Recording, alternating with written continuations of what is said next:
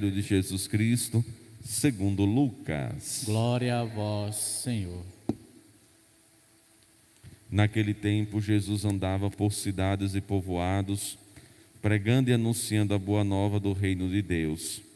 Os doze iam com ele, e também algumas mulheres que haviam sido curadas de maus espíritos e doenças. Maria, chamada Madalena, da qual tinham saído sete demônios. Joana, mulher de Cusa, alto funcionário de Herodes. Susana e várias outras mulheres que ajudavam a Jesus e aos discípulos com os bens que possuíam. Palavra da salvação. Glória a vós, Senhor. Por favor, sentados, irmãos e irmãs. Nós hoje temos diante de nós o texto da primeira leitura, da primeira carta de São Paulo ao Timóteo, a Timóteo e o texto do Evangelho de Lucas no capítulo 8. Na primeira leitura, nos traz algumas recomendações de São Paulo a Timóteo. Primeiro, ele chama atenção sobre doutrinas estranhas, sobre pessoas é, que de forma ignorante começam a contestar a palavra de Jesus, a palavra de Deus, que recusam os ensinamentos que nosso Senhor Jesus Cristo deixou mas também aqui São Paulo começa a dar algumas orientações a Timóteo com relação ao, ao relacionamento com os bens, ao relacionamento com a riqueza, à busca desenfreada pelo enriquecimento. São Paulo aqui deseja então orientar Timóteo a buscar sempre a justiça, a não ter um coração apegado, a não criar os sentimentos é, que não são correspondentes com a fé, ou que não são correspondentes com a palavra de Deus, no que se refere à, à palavra e também no que se refere ao, aos bens. Então, aqui, São Paulo dá muitas orientações. Tendo alimento e vestuário, fiquemos satisfeitos. Que os desejam enriquecer caem na tentação da armadilha. É, em muitos desejos loucos e perniciosos que afundam os homens na perdição e na ruína porque a raiz de todos os males é a cobiça do dinheiro, e assim sucessivamente. Ele traz todas essas orientações para mostrar que os bens, que o dinheiro, aquilo que é material, não está acima do homem, não está acima da palavra de Deus, não deve estar acima de todas as coisas. E, e também tudo isso causa sentimentos ruins dentro da gente. A cobiça ao dinheiro, é a raiz de todos os males, como ele mesmo aqui fala no versículo 10. Cobiçar né, o dinheiro, aquela cobiça desenfreada, de ter o dinheiro só por ter, e não de colocar os bens à disposição né, do próximo, à disposição do reino de Deus. Então, São Paulo é muito bem claro aqui nesse texto, e até é interessante que a gente aprofunde depois é, essas palavras né, que esse grande apóstolo proclamou a Timóteo por meio desta carta. Depois nós temos aqui o texto do Evangelho de Lucas. E esse texto nos mostra Jesus andando por cidades e povoados. Lucas é o Evangelho da misericórdia, é o Evangelho que foi escrito para os cristãos originários né, do paganismo. Então, Lucas deseja então acolher, mostrar essa face de Cristo que acolhe a toda a humanidade no seu benévolo coração. Então ele andava, Jesus, por cidades, povoados, fazendo o quê? Pregando e anunciando a boa nova do reino de Deus. A ocupação maior de Jesus era essa, anunciar a boa nova. Até os 30 anos ajudava a família na, com serviços de carpintaria, profissão esta que ele aprendeu com José, mas a partir dos 30 quando iniciou bem a sua missão, quando ele se sentiu mesmo, né, que estava na, que estava na hora de começar a cumprir mesmo os desígnios de Deus na sua vida e na vida do mundo, ele se ocupou única e exclusivamente à pregação do Evangelho, a boa nova, levando a salvação, libertando as pessoas, curando os doentes, animando os cativos, dando esperança a todas as pessoas que estavam à mercê da vida. Então, aqui o Evangelho nos traz Jesus como este grande peregrino, este homem incansável, que vai até os povoados, lugares longínquos, distantes, para então anunciar esta boa nova do reino de Deus. E Jesus não fazia isso sozinho.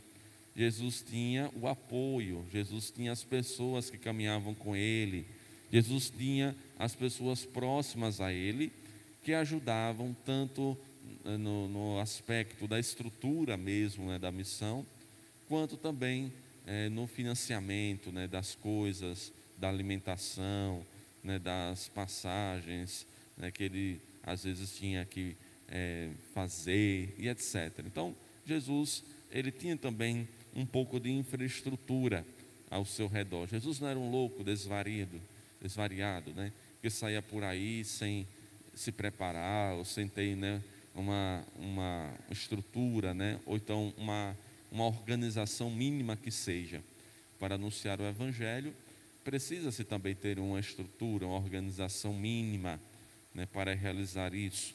Então ele andava com os doze, os doze apóstolos, apoiando, e andava também com algumas mulheres. Algumas mulheres procuravam seguir.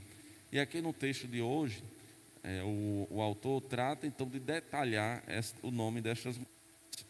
É, vejam, Maria da Madalena, do qual tinha é, tirado, saído, na verdade, sete demônios, Joana, mulher de Cusa, e Susana e muitas outras mulheres. É interessante que o autor nomeia as mulheres numa sociedade extremamente patriar, patriar, patriarcal, patriarcal, né? Sociedade onde os homens governam, é, onde os homens têm total soberania, né? nomear as mulheres aqui é uma atitude corajosa. Então, Lucas deseja então fazer isso, nomeia né, as mulheres como uma forma também de valorizar aquelas pessoas, aquelas instâncias que não são valorizadas pela própria estrutura né, do judaísmo que valorizava ao extremo né, os homens em detrimento às mulheres. Não somente né, as mulheres, mas também as crianças, os órfãos, é, os pobres, é, os, aqueles que eram adoentados, os leprosos, as pessoas que tinham algum tipo né, de deficiência, também não era é, dita pessoa, era uma coisa qualquer, diante dessa, dessa estrutura é, que se valorizava é, é, bastante né, os homens em detrimento às outras instâncias. Então aqui o Evangelho trata de nomear todas essas mulheres. E um detalhe, logo no finalzinho, que faz com que o Evangelho esteja intimamente ligado com a primeira leitura de hoje. Então, as mulheres, como também os discípulos, ajudavam a Jesus com os bens que possuíam. Então, os, as mulheres ajudavam a Jesus e os discípulos com os bens né, que possuíam, colocavam seus bens à disposição do Evangelho, né, do reino de Deus. Trazendo para a dinâmica da nossa vida, hoje, nós também podemos associar a nossa evangelização. A gente, né, nos tempos que estamos vivendo, temos uma estrutura para evangelizar, precisa também ter um mínimo de estrutura para se chegar à vida de santidade, precisa também oferecer as estruturas necessárias.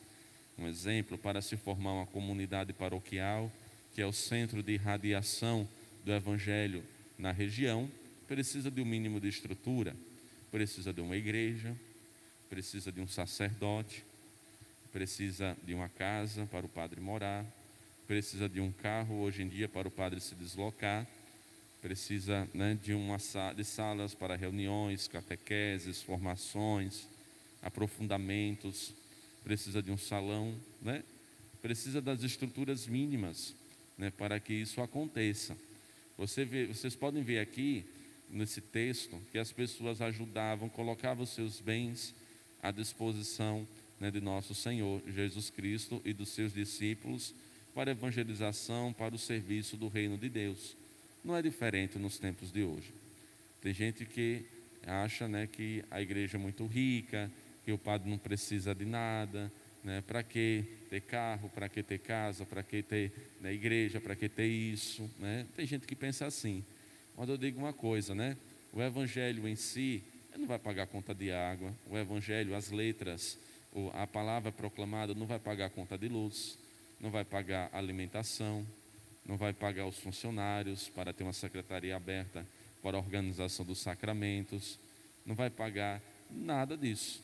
Não vai cair uma casa do céu, né, para que chegar o padre morar, ou então os seus colaboradores também, né, para poder morar, para poder residir, para poder estar junto da comunidade.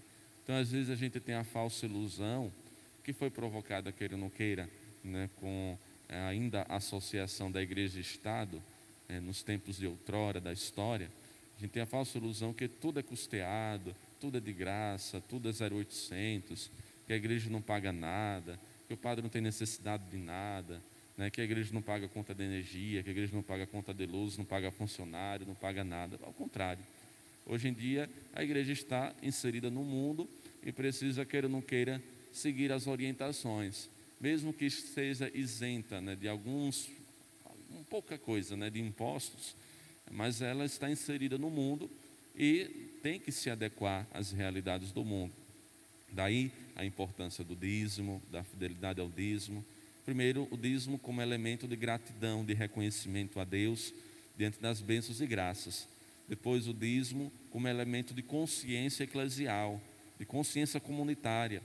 Eu estou numa igreja que tem uma estrutura a zelar, que tem um banco a zelar, que tem né, energia para pagar, que tem manutenção, que precisa de construção, que precisa fazer isso, que precisa expandir o Evangelho. Então eu preciso ter a consciência de partilhar um pouco daquilo que eu tenho. Primeiro, sendo fiel ao dízimo, sendo fiel também às coletas, ou a tantas outras situações que porventura a paróquia, a comunidade criar. Mas também eu preciso ter a consciência de que tudo isso é revertido para a estruturar a evangelização e o serviço né, ao reino de Deus. Então a gente precisa tomar consciência disso, porque nesse tempo aqui, olha, do texto do Evangelho de Lucas, no tempo de Cristo já se tinha essa consciência. As pessoas automaticamente, tendo consciência de que precisavam do domínio de estrutura, já colocavam os seus bens à disposição de Jesus porque ele trabalhava única e exclusivamente para o serviço do reino de Deus, assim como hoje, né, o padre, ele, o pároco, ele trabalha única e exclusivamente, né, a serviço do reino de Deus, celebrando as missas, confessando, atendendo, indo encomendar o corpo, né, dos irmãos e irmãs já falecidos, abençoando casas, apartamentos, outros serviços dentro da arquidiocese, né, como também alguns padres, né, dão assistência, o serviço no seminário, o serviço aos meios de comunicação da arquidiocese, é, os serviços também administrativos, né, financeiros, né, contábeis, é, de obras, que o padre não é somente aquele que somente reza. Hoje em dia, o sacerdote não é aquele que somente reza a missa, como se tinha antigamente a compreensão. Hoje o padre tem que entender um pouco de engenharia, hoje o padre um pouco de mestre de obra, Hoje o padre é um pouco de engenheiro, de arquiteto. Hoje o padre é um pouco de administrador, pouco não, muito administrador, contador, né? psicólogo, professor e tantas outras coisas que o padre né, precisa ter. Em alguns momentos, eu poderia dizer com toda tranquilidade: o padre é delegado de polícia, o padre é conciliador, o padre é até policial, né, se vacilar dentro da sua igreja, né? Quando vem gente querendo perturbar, o padre tem que tomar a frente para defender suas ovelhas, como já aconteceu também, inclusive comigo. Então, então a gente vê né, essa gama né, de coisas que o padre, que o sacerdote, né, em prol da paróquia, não em prol de si, né, não em benefício de si mesmo, é, único exclusivamente, mas em prol né, da comunidade, precisa se dedicar, precisa fazer, precisa realizar. O padre é aquele que provém porque sem missa, né, não existe também os meios, não existe a estrutura. Se não tiver missa, não tem coleta, se não tiver celebrações, o povo não vem, dificilmente vem para devolver o dízimo. Então, o padre é aquele que provém, depois o padre é aquele que administra, que faz a realização né, dos pagamentos, das despesas e tantas outras coisas mais. Depois o padre é aquele que é o responsável pela prestação de contas junto à cúria, junto aos meios de fiscalização da igreja. Então, o padre é aquele que faz toda essa gestão né, de coisas. E às vezes a gente pensa que o padre tem que ficar à disposição, deitado na rede, ou então sentado ali no banco, esperando né, que é, chegue, chegue alguém com necessidade. O padre tem todas essas outras questões. Quando finaliza o Idem Paz, o Senhor vos acompanhe, a gente vai para as nossas casas, cuidar da nossa vida, fazer comida, cuidar do marido, cuidar dos filhos, ou então trabalhar. O padre também vai fazer outras coisas. O padre também vai é, realizar as suas atividades programadas para aquele dia. Então, é aquele que está a serviço né, do reino de Deus. Às vezes até tem que sacrificar até seu período de folga para no seu descanso semanal, porque algumas outras coisas não são resolvidas é, nos outros dias da semana, somente na segunda-feira, e assim sucessivamente. Então aqui o Evangelho mostra Jesus como este homem totalmente dedicado ao serviço do reino de Deus, nos incentivando também a tanto nos dedicarmos a, ao serviço do reino, mas também apoiando aqueles que também se dedicam única e exclusivamente no serviço do reino de Deus. Então, que todos nós possamos tomar essa consciência, imbuídos desse santo evangelho, para que cada vez mais, não o nome de uma pessoa, não o meu nome, mas o nome de Jesus seja espalhado para a salvação de todos nós. Glória ao Pai, ao Filho e ao Espírito Santo, como era no princípio